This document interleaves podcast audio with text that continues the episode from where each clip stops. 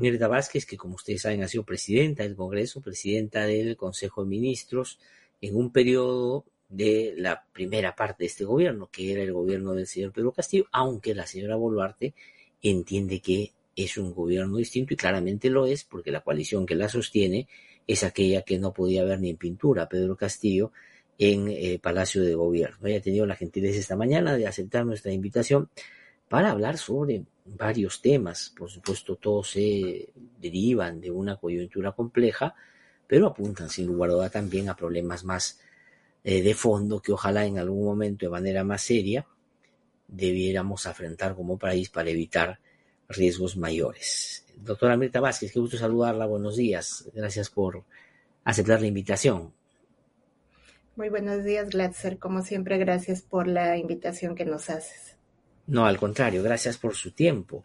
Pues bueno, quisiera yo comentar, además usted es de la parte más nororiental, es verdad, y felizmente no ha sido de las zonas más afectadas por el ciclón Yaku, pero ya es una permanente que en estas épocas en nuestro país, por sus particularidades, pues siempre hay problemas de lluvias, inundaciones y toda la que se diría. Eso sobre todo cuando hay fenómenos anunciados, ¿no? O sea, es decir, cuando se sabe que en determinadas temporadas van a haber problemas por decirlo de alguna manera, fuera de lo habitual, siendo lo habitual a veces ya bastante complejo. Ayer o el fin de semana la presidenta Boluarte ha estado en el norte del país, en Tumbes, ¿no? Eh, metida en un charco para dar la sensación de que está a cargo de la situación, pero siendo lo importante en sus dichos, creo yo que aborda dos asuntos, lo cual quiero preguntar. Una primera que dice que ella quiere ser sincera y quiere decir que el Estado no solo no está preparado, sino que no tiene recursos para afrontar problemas de esta naturaleza. Y le dice a los tumbesinos y tumbesinas en un momento en el que se están literalmente ahogando. Y por otro lado, eh, casi maldice, digamos, lo que los otros no hicieron previamente a su llegada. Claro, hay un dato que mis colegas no le hacen notar que ella fue ministra durante toda la época del presidente Castillo. O sea, digamos, no es que se inaugura con la sucesión, ella ha sido parte. ¿Qué piensa de esas dos cosas? No hay cómo y segundo, los anteriores no hicieron nada. A ver, primero eh, decir, Glatzer, que estamos en un momento en el que podemos notar claramente cuáles son los costos de eh, los malos gobiernos, de políticas que realmente no nos están conduciendo a la gobernabilidad del país, sino que más bien se están eh, concentrando, digamos, en mantener los regímenes políticos. Los últimos años, desde el 2016, lo que hemos tenido son gobiernos que han estado muy concentrados en mantenerse en el poder, eh, defenderse de los ataques comunes que han habido entre ejecutivo, legislativo, y no eh, realizando esfuerzos por diseñar políticas a corto, mediano, largo plazo, sobre todo en temas que mm, ya son no solamente recurrentes, sino que son temas que se eh, han establecido, según los datos científicos, que son problemas que se van a ir agudizando. Uno de estos temas, por ejemplo, es el cambio climático, ¿no? Y el cambio climático probablemente ha estado eh, ausente como política en todos los últimos gobiernos.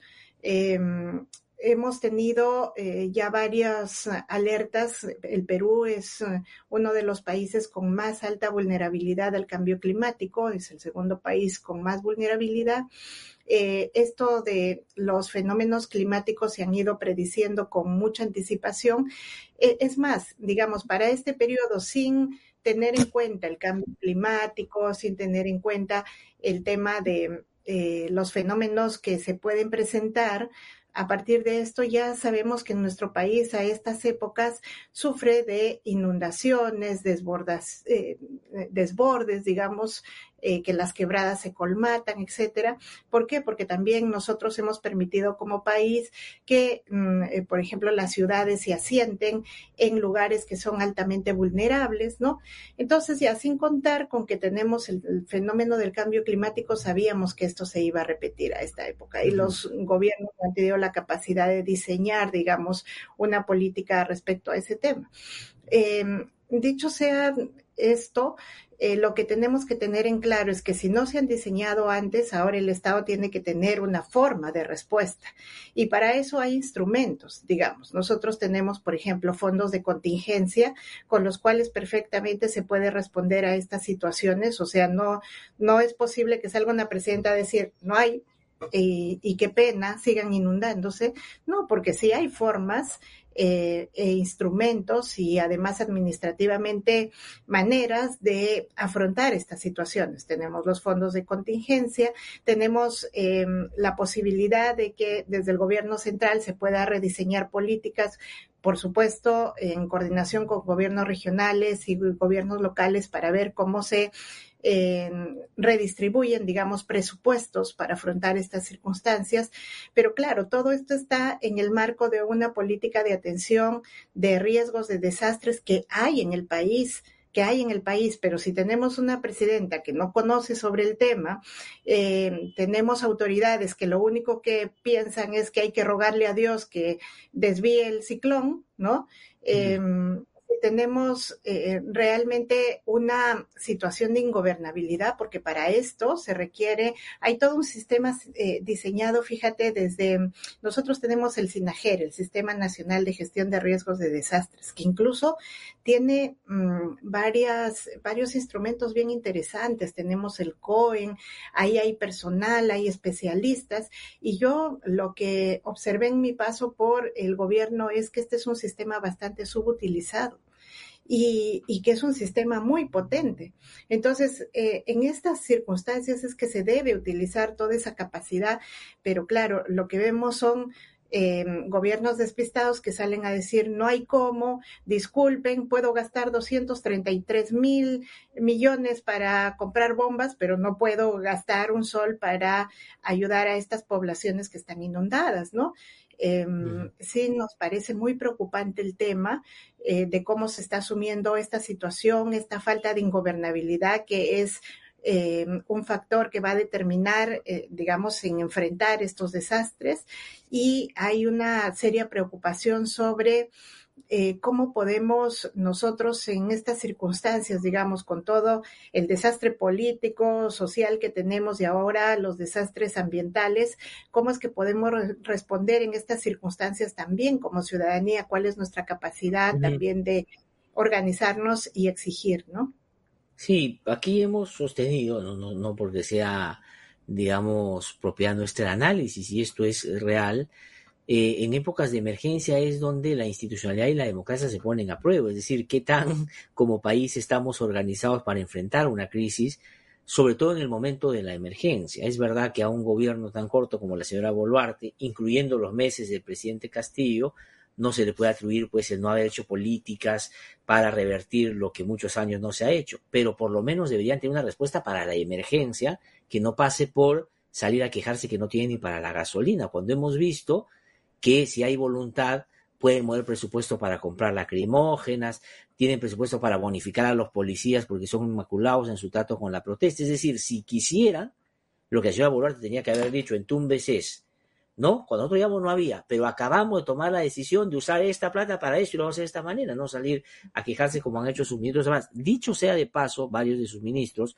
Otar o la Chávez Cresta, han sido ministros antes, ¿no? O sea, digamos, también saben del problema y no se puede permitir porque un ministro de defensa vaya con los medios a ver cómo unos señores, seguramente bien intencionados, mueven agüita con una lampa y diciendo que están desaguando pues lo que los daños del norte, ¿no? Pero mi pregunta iba concretamente a lo siguiente, es decir, la respuesta estatal frente a la emergencia, ¿a usted le parece que no solo es acertada en términos de lo que dice la presidenta, sino que no hay condiciones y desde el gobierno ideas de cómo afrontarla, porque esto va a seguir. Y por otro lado, quería preguntarle también sobre la época en la que usted fue primera ministra, porque claro, si hay una queja de que efectivamente hoy día no se atiende, durante todo el tiempo de Castillo tampoco se hizo nada significativo con este tema, ¿no? Lo que, lo que quiero decir es, el presidente Castillo, del cual era parte la señora Boluarte, porque era su colega, por ejemplo, cuando estuvieron juntos, tampoco le dio mucha importancia al tema, ¿no? O sea, no, no, siendo de donde era el presidente Castillo, ¿no? A ver, yo, Glatzer, ahí quiero eh, en realidad em, digamos, anotar un tema que sí me parece importante. Es verdad que el señor Castillo como presidente, digamos, como persona, estaba poco interesado en estos temas, pero eh, justamente cuando... Mm, mi persona eh, estuvo de primera ministra fue cuando empezamos a revisar varios instrumentos que teníamos a disposición y particularmente a mí sí me pareció importante el tema de eh, los desastres, cambio climático, porque sabíamos que esto es un tema que va a ser recurrente. Entonces ahí es donde em, nosotros vemos que mm, dentro de la presidencia y mm, compartiendo con la presidencia del Consejo de Ministros está este Sistema Nacional de Gestión de Riesgos de Desastres y ahí, ahí, eh, y, se puede probar esto que yo voy a decir, pero empezamos a organizar, digamos, un sistema de respuesta que pueda ser eh, recurrente, digamos, a, cualquier desastre que se presente, cualquier desastre natural. Eh, cualquier accidente ambiental y por eso es que activamos el SINAGER y empezamos a convocar a todos los ministros para que conocieran este sistema, para que vieran em, cuál era la utilidad de esta herramienta y cómo debiéramos actuar frente a cualquier desastre que se pueda haber, mm, eh, que pueda venir, digamos, ¿no? Entonces empezamos a hacer incluso una suerte de eh, mm, pequeños talleres con ministros, donde yo mm, poco recuerdo que haya asistido la señora Boluarte, pero mandaba un representante, pero con la mayoría de ministros eh, logramos articular.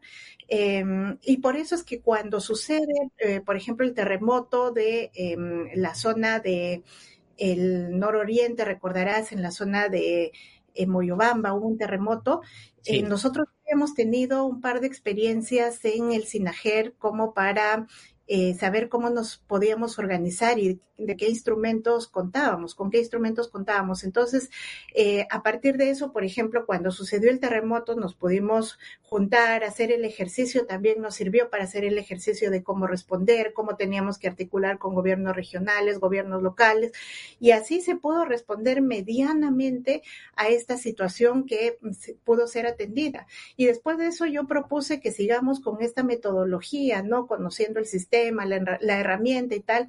Lamentablemente nosotros tuvimos que salir a los cuatro meses del gobierno, pero habían, eh, bueno, la señora Boluarte sabía que había este sistema, eh, que no haya tomado interés en este asunto. Lamento que el señor Chávez Cresta, que él incluso fue uno de los principales involucrados en este tema de cómo preparamos al Estado para estas circunstancias, eh, no haya seguido con esta situación. Pero lo que quiero plantear es lo siguiente, Glatzer. La gente está muy acostumbrada a llegar y decir, los anteriores no hicieron nada pero eh, pocos están acostumbrados también a valorar eh, sus propias responsabilidades, ¿no? ¿Cuáles son sí, claro, no. Y en el caso en particular de la, de la señora Boluarte, con más razón todavía. O sea, yo me estaba poniendo a pensar, y esto no es para defender a Castillo, que a mí me parece, bueno, fue un mal presidente, pero yo decía, si lo que ha dicho la señora Boluarte en Tumbes, es decir, voy a decir la verdad, no tenemos plata para esto, no tenemos, es un desastre todo lo hubiese dicho Castillo, o sea, si esas mismas palabras, o sea, sin quitarle ninguna palabra, igualito, hubiese dicho Castillo, lo hubiesen liquidado, los canales se hubieran sacado, o sea, digamos, hubieran hecho de todo. Pero claro, a la señora Boluarte, y ese es un problema para el gobierno, a la señora Boluarte, le pasan todo, entonces no es un gobierno autocrítico. O sea, cree que lo que está haciendo, entonces la señora cree que porque se mete con botas a un charquito casi simulado para dar la sensación, y nadie lo critica desde los medios más grandes, entonces ella cree que ya la imagen que se queda para la ciudadanía es que es una presidenta que, digamos, se mete y, busca sacar las cosas de la mejor manera. Cuando la gente en Tumbes le ha dicho las pocas oportunidades que gente normal ha tenido la posibilidad de acercarse un poquito a la presidenta, fíjese usted lo que le dijo este señor, le dijo, sus socios en el Congreso gastan 500 mil en esto y no son capaces ustedes de tener plata, y una señora en vivo en un canal de televisión, cuando el reportero seguramente lo que quería es que maldiga a todo el mundo, dijo, no, la señora presidenta es la culpable y queremos que venga y que haga esto. Entonces, eso es lo, en el caso de Dina Boluarte, con más razón todavía. Y la pregunta es esa, ¿no? ¿Por qué cree que con Dina Boluarte no, eh, nadie le exige en serio que se haga cargo de todo el tiempo que pasó el gobierno de Castillo? Todo el mundo maldice a Castillo, pero nadie dice que era su vicepresidenta. Es impresionante eso. Sí, mm, lo cual nos hace ver eh, en realidad la parcialización que hay y quiénes son los socios de este gobierno, ¿no? Porque realmente, eh, por ejemplo, tendríamos que tener nosotros en una democracia lo que tendríamos que tener son medios de comunicación críticos que hagan la labor básicamente de investigar, de observar y que sean críticos a cualquier situación eh, deficiente que haya. Muy bien que hayan sido muy críticos con un gobierno como el de Castillo, porque creo que todos asumimos, incluyéndome yo y haciendo autocrítica, creo que fue un gobierno este, deficiente. Pero lo que está haciendo la señora Boluarte ahora a mí me preocupa todavía más. Antes eran tan críticos, por ejemplo, de que se está destruyendo la meritocracia, que eh, se está destruyendo las instituciones. Bueno, se acaba de destruir en nuestras narices la SUNEDO y no han dicho los medios de comunicación nada. Se están eh, haciendo unos cambios institucionales que no tienen ningún sentido. Em, que también apuntan a cooptar instituciones, servir. Acaban de sacar a una de las personas que ha dirigido servir por muchos años y que ha sido muy, eh, digamos, a, un funcionario como ella se le puede criticar que bueno, que era... Um, eh, qué sé yo, que, que, tendría que abrirse más y tendría que ser más tolerante con las críticas, qué sé yo, pero no se le puede criticar que ellos, eh, gente como Yaneri, eh, haya sido alguien que ha resistido mucho a el tema de los gobiernos, es decir, ha intentado mantener su independencia. Eh, acaban de sacar, y, con esto yo no quiero, eh, digamos, ni siquiera conozco al señor, al jefe de Indecopi, que, que creo que fue muy sí, a Palacín porque era cercano al presidente, qué sé yo, pero ha estado haciendo una labor que, bueno, eh, digamos, mayores críticas no podía tener y lo acaban de sacar. Lo que preocupa de eso es cómo están interpretando las normas en este gobierno para sacar y poner a gente que sí son de su eh, de su interés y eso no se critica. Y ahora los medios de comunicación frente a eso no dicen nada. Claro, frente a lo en el caso de Indecopi, doctora Vázquez, si me permite, en el caso de Indecopi acaban de poner a la que era secretaria, digamos, en buena medida, de Palacio de Gobierno, ¿no? Sí, y no hay nada más, por supuesto, eh, si es que se tratara de meritocracia, de hacer un cambio de esa naturaleza, es decir, poner un afín abiertamente incondicional a la presidenta en una instancia de control, en un momento donde los controles lamentablemente se vienen desvaneciendo. Entonces, ahí hay efectivamente, es más, varios ministros que están hoy día podrían haber sido perfectamente ministros de Castillo en el momento en que Castillo elegía pésimos ministros, ¿no? El ministro del Interior, por ejemplo, es un ministro que, digamos, si hubiera sido ministro de Castillo lo hubieran destrozado. El ministro de Educación. El ministro de Educación. Entonces, miren, eh, Castillo, por ejemplo, en su tiempo sí fue muy criticado porque intentaba poner personas que realmente no cumplían con los requisitos, pero muchas veces eh, digamos, eh, trató de contenerse, eso se trataba de contener. Por ejemplo, tuvimos ministros de educación, eh, bueno, el señor Cadillo, em, el último ministro de educación, que era un maestro de la zona de, provincia, que pueden haberle hecho muchas críticas, pero también eh, se veía que estaba haciendo esfuerzos, que escuchaba a la gente, qué sé yo. Ahora tenemos un ministro que no hace más que eh, salir a decir una serie de desatinos que no le vemos una política eh, absolutamente clara, ¿no? Y frente a eso los medios de comunicación callan, frente a lo que está haciendo eh, la señora Boluarte, efectivamente, si esto lo hubiese dicho, ustedes recordarán que cuando hubo el terremoto Castillo también fue a la zona, ¿no? Y los medios de comunicación, ¿para qué se metían? Se metían para entrevistarle y decirle, señor, va a renunciar, se va a ir. A la señora Boluarte, bueno, la ven ahí metida en el charquito y nadie se atreve a preguntarle, ningún medio de comunicación se atreve a preguntarle qué va a pasar con eh, su situación, porque esto está afectando la gobernabilidad del país. Entonces uno se da cuenta claramente cómo este país ha terminado con los principales actores cooptados a favor de un gobierno, lo cual le hace pésimo em, favor a la democracia, creo yo. Y la democracia, como tú lo has dicho, en estos momentos en momentos eh, concretos como estos, de desastres, de desgracia, donde realmente tenemos que garantizar gobiernos eficientes, em, la democracia se pone a prueba y es fundamental para atender estas situaciones concretas que vive el país, ¿no? Sí. Ahora, el otro elemento ahí que es importante, porque los medios efectivamente son parte del problema, y, digamos, en algún momento, y a la gente se lo está haciendo notar por los índices de poca credibilidad que tienen, ¿no? Pero hay instancias que están obligadas a contrapesar y controlar. Por ejemplo, el Congreso de la República, que hace unos pocos días ha cerrado la posibilidad, o sea, ni siquiera es que lo ha llevado al primer ministro y después ha decidido no censurarlo, digo, por el, al, señor Otárola. Han votado para que ni siquiera lo interpelen cuando tenemos en un país tantos muertos. Y lo que usted mencionaba hace un rato, lo que ha dicho el señor López Aliaga, ¿no? Que hay que, espero, esperemos que la divinidad haga que el ciclón se vaya más rápido y que hay que hacer una cadena de oración para que no nos afecte tanto. Yo digo, si lo hubiera dicho otra persona que no es alguien como él, que está claramente vinculado al gobierno municipal y al gobierno nacional, lo hubieran destrozado, se hubiera sido portada en los periódicos burlándose de, esa persona. Pero ese es el problema está pasando en, nuestro país. Ahora, no es solo una crisis que se deriva de eh, eh, las inundaciones y los problemas en el norte, la que lamentablemente tenemos que administrar. También está la otra crisis de gobierno, ¿no? Un Congreso muy desacreditado y una presidenta que en la encuesta más entusiasta para ella tiene 71% de desaprobación, lo que es altísimo. ¿Qué piensa usted de eso? ¿Es sostenible así? Ya pasó la ola, como ha dicho el Premier, estamos en una meseta de protestas, pero eso ya dentro de poco se va a caer y para adelante y ya se acabó el asunto.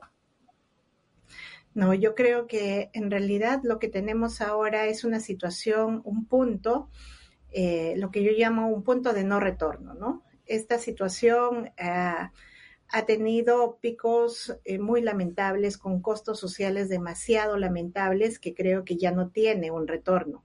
Entonces, para el señor Otárola seguramente también en su, en su insistencia en una estrategia negacionista, ya llegamos a una meseta y de ahí ya no, eh, nos vamos a mover y que esto va a continuar tranquilamente, eso yo creo que es una pésima lectura, peor de un de alguien que tendría que ser un estadista y que tendría que saber que cuando eh, atravesamos los puntos de no retorno quiere decir que ya no hay manera de restablecer relaciones en nuestro país. Lo que tenemos es un punto en que no hay manera de volvernos a encontrar ni volvernos a dialogar. Mientras estemos en estas circunstancias y con los mismos actores no podemos volver a dialogar ni a encontrarnos, ni siquiera en estas situaciones tan complejas en las que hay desastre y todo el mundo tiende a cohesionarse porque eso es, digamos, la reacción natural que hay, pero hemos visto, ni siquiera en el norte, que fíjense, han sido los menos mm, eh, aparentemente críticos contra el gobierno, ¿no? Eh, no hemos visto protestas en el norte, pero ¿cuál ha sido la reacción cuando la señora Boluarte ha ido? Bueno, la seguridad ha tenido primero que aislar las zonas para que la señora se meta al charquito y la gente no la, no la critique por el mal gobierno que está haciendo. Eh, pero fíjense, la gente misma no quiere, la gente encuentra y, ve claramente que hay un problema del gobierno, que el gobierno realmente no está haciendo una labor eh, no solamente eficiente, sino está haciendo una labor que obstaculiza el avance del país. Entonces, eh, si en esas circunstancias no podemos tener condiciones para abordar situaciones de emergencia, imagínense objetivos de largo plazo. ¿Ustedes ven acaso a la presidenta dentro de unos meses, tranquila, sentándose con los gobernadores que le han pedido incluso que renuncie y se vaya, sentándose para planificar el país, o ven a la presidenta sentándose con las, eh, los principales líderes sociales, los movimientos sociales y diciendo ya todo pasó y vamos para adelante. No, el gobierno se ha tornado en realidad inviable y eso yo creo que hay que decirlo claramente. Eh, incluso los actores económicos, que algunos ya empiezan a notarlo y empiezan a decir, bueno, eh, ¿qué nos garantiza este gobierno? Este el gobierno solo nos garantiza una suerte de un proceso de inestabilidad y de confrontación. Las confrontaciones probablemente no se van a manifestar solo en este tipo de reacciones de la población cuando sale a protestas.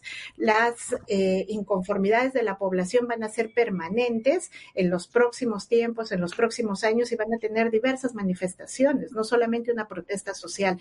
Entonces yo creo que hay que ser eh, en eso muy honestos y decir, ya esta situación se ha vuelto de eh, inviable, este gobierno se ha vuelto inviable y mm, eh, la verdad es que eso nos va a traer muchísimos costos, inclusive para atender emergencias como las que estamos nosotros eh, afrontando ahora mismo, ¿no? Ahora, pero claro, yo creo que lo que hay es, como me decía con muy buen criterio Jackie Fox el otro día acá, la afirmación de un poder de facto que claramente no entiende que la legitimidad debe derivar de una mejor relación con la gente, es decir, es más bien lo contrario al fundamento central del sistema democrático, que es, digamos, el gobierno del pueblo, para ponerlo en términos mucho más coloquiales. Pero ellos dicen, ¿para qué yo necesito la legitimidad de la gente? si tengo al Tribunal Constitucional, si el Poder Judicial me va, a va a tratar de lo mejor, si la fiscal de la Nación es hincha del gobierno, si tienen al alcalde de Lima, si tienen este, el Congreso de la República, tienen al Contralor General de la República, poco atento, digamos, a las cosas que hacen, que deberían estar mucho más en su lista de, de prioridades, y ahora quieren tomar la Defensoría del Pueblo, que lo van a tomar ya. El señor Muñante ha dicho ayer vamos a recuperar la defensoría. O sea, es decir, en algún momento han sentido que era suya. Entiendo que hace referencia a la gestión del señor Gutiérrez. Y después van a ir por la Junta Nacional de Justicia, que no la toman todavía porque no están en periodo de elección de sus integrantes, pero si ya estuvieran, estarían tratando de meter también. ¿Para qué se van a hacer problemas con la gente si ellos tienen el poder real? Sí, mm, efectivamente, ese, es, eh, ese mal entendimiento de que eh, la legitimidad de la población no importa cuando es un elemento fundamental. Yo creo ellos no están midiendo la, eh, en realidad, mm, toda la importancia que tiene la ciudadanía, eh, toda la importancia que tiene recibir en realidad el respaldo y ser evaluados de la manera más adecuada por la población, que la población se sienta representada, eso es importantísimo, porque por más que copten todos los poderes del Estado, que eso es típico de una dictadura, digamos, en este momento todos tendríamos que estar muy preocupados porque no hay independencia de poderes, el Ejecutivo está coludido con el Legislativo, con el Tribunal Constitucional, con em, la, la, fiscalía, el poder judicial, ¿no? No hay independencia, uno se da cuenta y hay cosas muy concretas que evidencia que todos más bien funcionan al mismo ritmo, los medios de comunicación, etcétera.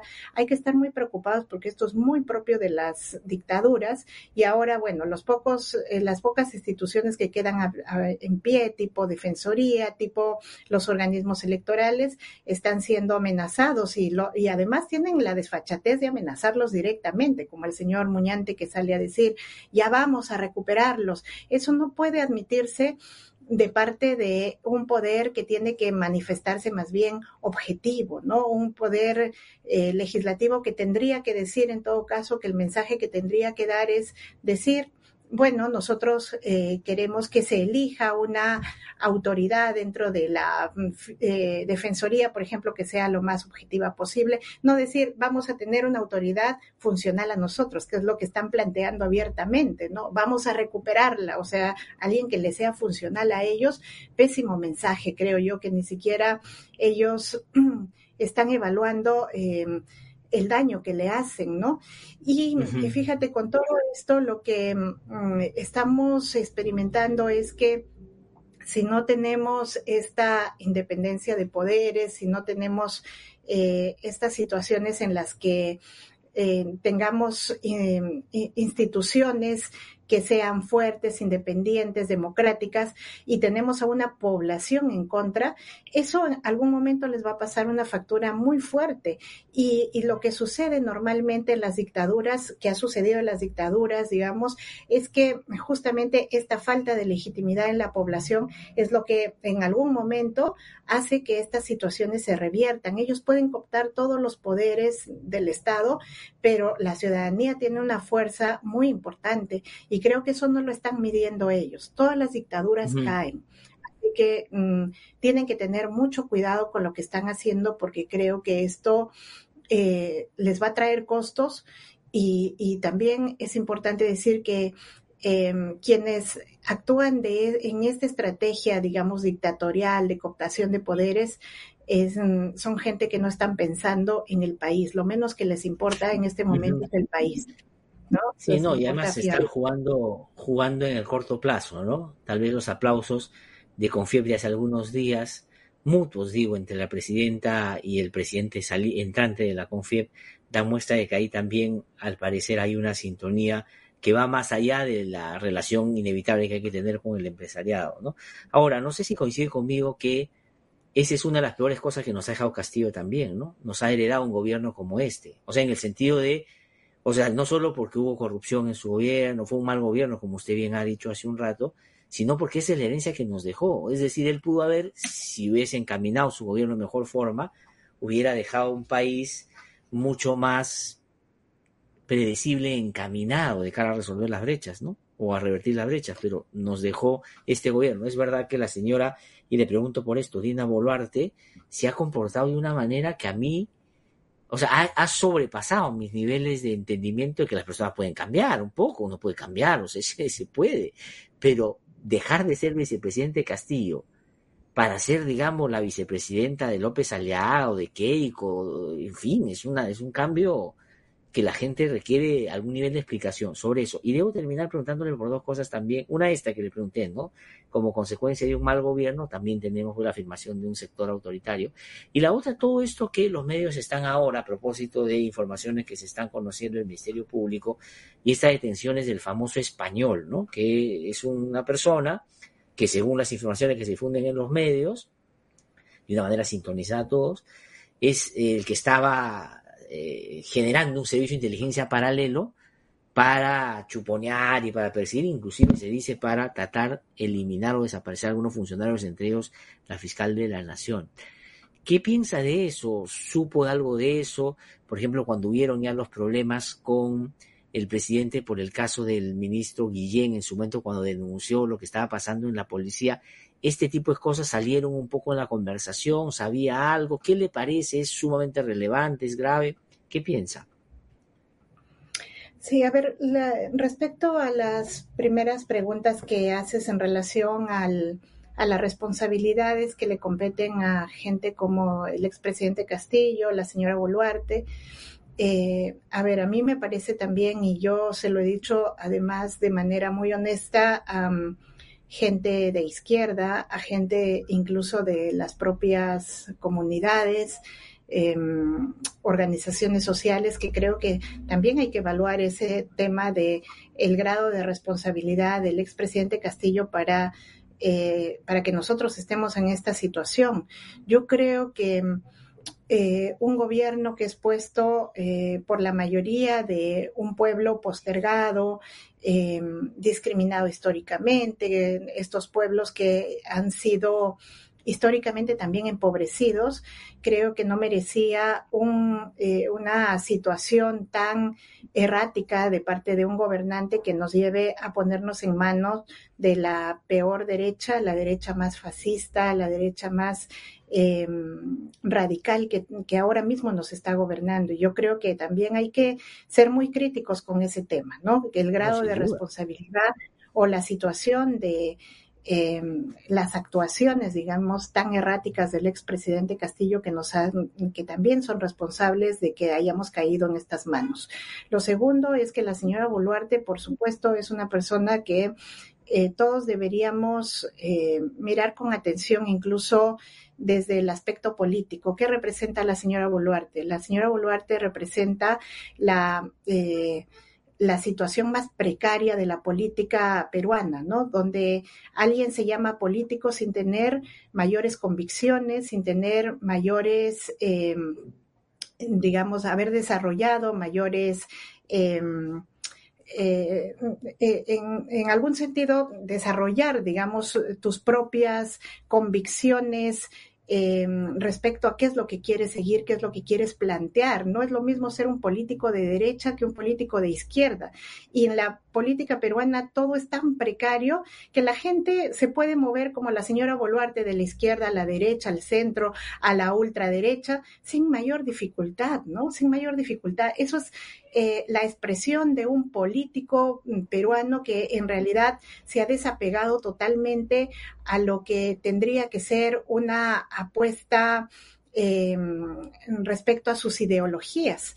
Em, ¿Por qué la señora Boluarte se, se, mueve así, con esta facilidad? Porque es una persona que realmente no desarrolló en sí misma una mm, verdadera Mm, razón política, ¿no? No se construyó como política. Es una señora que no tiene mm, mayor eh, fundamento ideológico y por eso, eh, digamos, la falta de fundamento ideológico en un político más la falta de ética la hace moverse pues con esta facilidad y ser producto, además, hacer un producto que es eh, una mezcla de mm, manipulaciones, digamos, desde diversos sectores.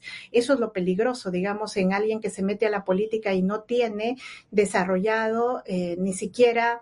Eh, no tiene claro cuál es su rol y no tiene desarrollados cuáles van a ser sus fundamentos ideológicos cuando esté en un esté desempeñando algún grado de poder, ¿no?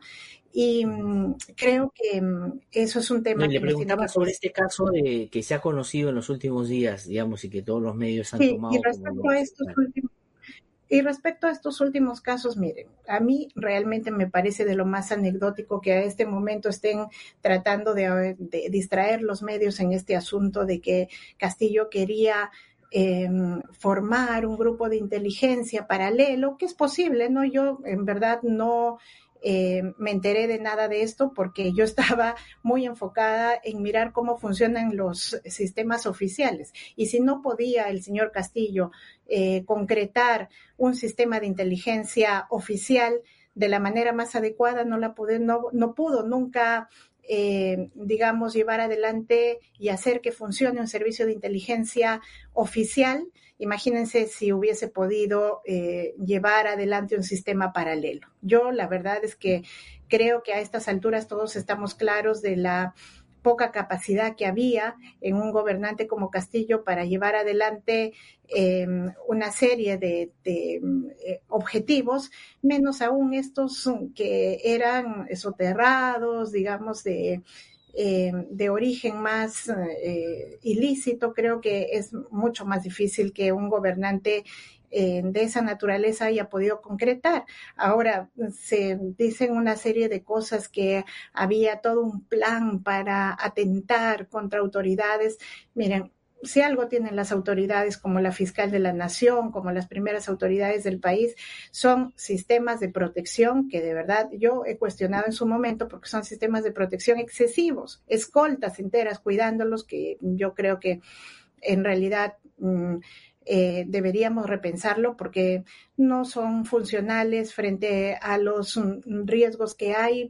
Eh, se podrían reducir los números de eh, personas que están, digamos, protegiendo a las altas autoridades y me parece que sería eficiente. No me parece que haya un riesgo real. Ese mm, asunto del español que nos vienen contando desde hace mucho tiempo termina para todos siendo bastante tedioso y, poco creíble. Además, frente a una serie de cosas que realmente donde sí la prensa debería estar ocupada, ¿no? Sobre los problemas reales, concretos que están suscitándose ahora, ¿no? O los asuntos de corrupción que finalmente sí son asuntos que tienen más consistencia.